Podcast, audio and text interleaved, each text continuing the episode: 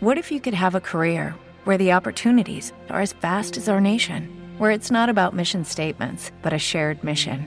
At U.S. Customs and Border Protection, we go beyond to protect more than borders from ship to shore, air to ground, cities to local communities. CBP agents and officers are keeping people safe. Join U.S. Customs and Border Protection and go beyond for something far greater than yourself. Learn more at cbp.gov/careers. Hoy día disfrutamos de muchas cosas que hace unos años atrás eran impensables, y por gente luchadora, esforzada y defensora de sus opiniones, hoy tenemos esos logros. Nada en la vida es fácil, nada se consigue chiscando los dedos, todo tiene esfuerzo, dedicación y sobre todo, voluntad por parte de aquellos que inician el camino de lograr, derechos, igualdad, romper barreras, etc. Son vidas dedicadas a metas, que a veces se consiguen y otras no, pero esa gente, abre caminos que otros siguen y así, con esfuerzo, se logran progresos humanos.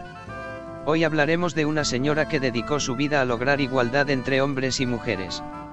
Hablamos de Clara Campoamor, una madrileña que logró con su esfuerzo y entrega, permitir que por primera vez, las mujeres ejercieran el derecho a votar y dar su opinión política mediante el voto.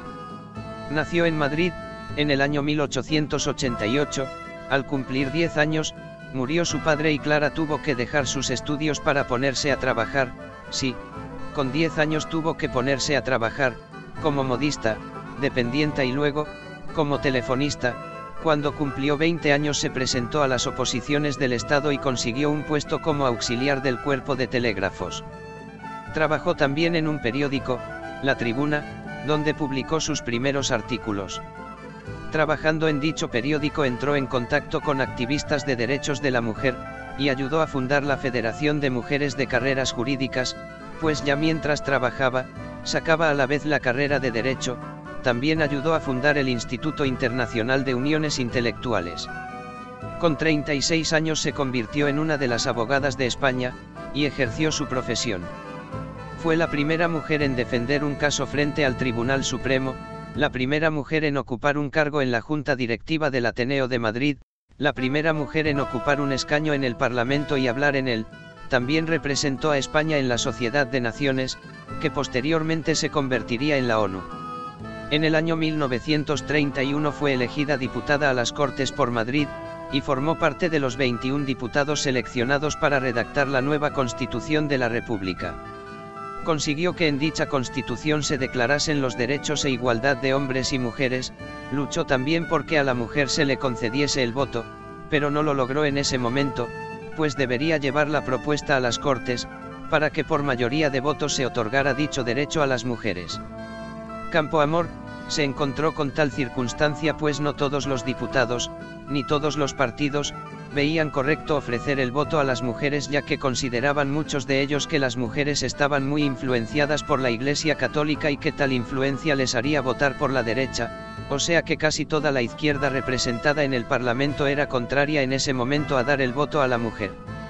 Clara, defendió en el Parlamento su propuesta de otorgar el voto a la mujer y logró vencer, pues tras la votación, ganó la propuesta de Campo Amor por 161 votos a favor y 121 en contra.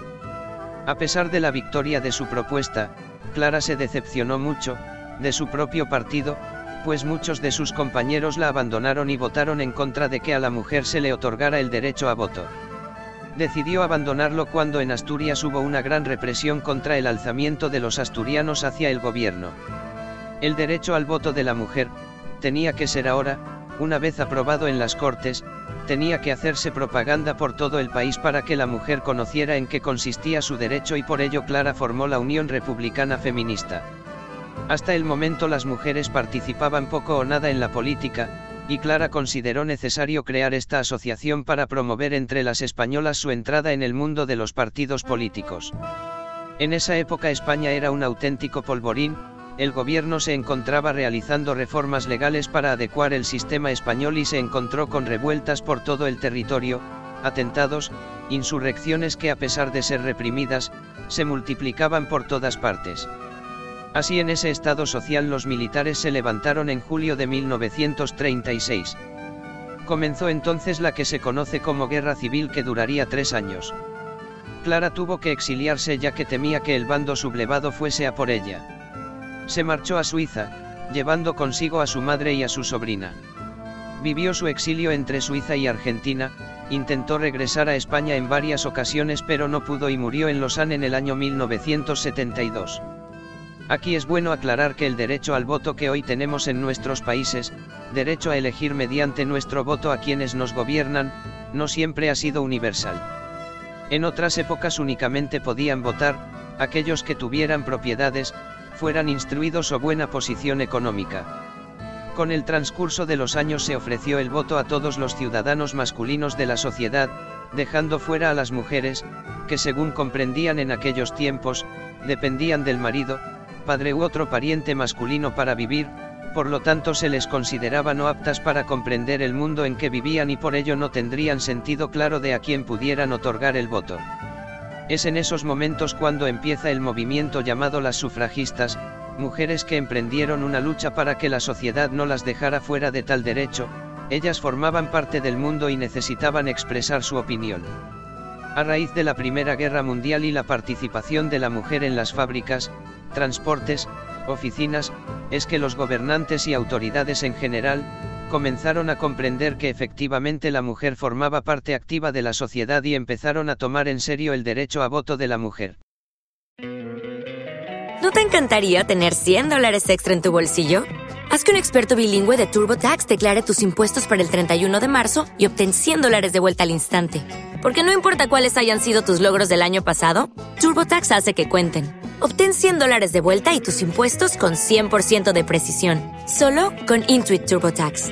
Debes declarar para el 31 de marzo. Crédito solo aplicable al costo de la presentación federal con TurboTax Full Service. Oferta sujeta a cambios o cancelación en cualquier momento.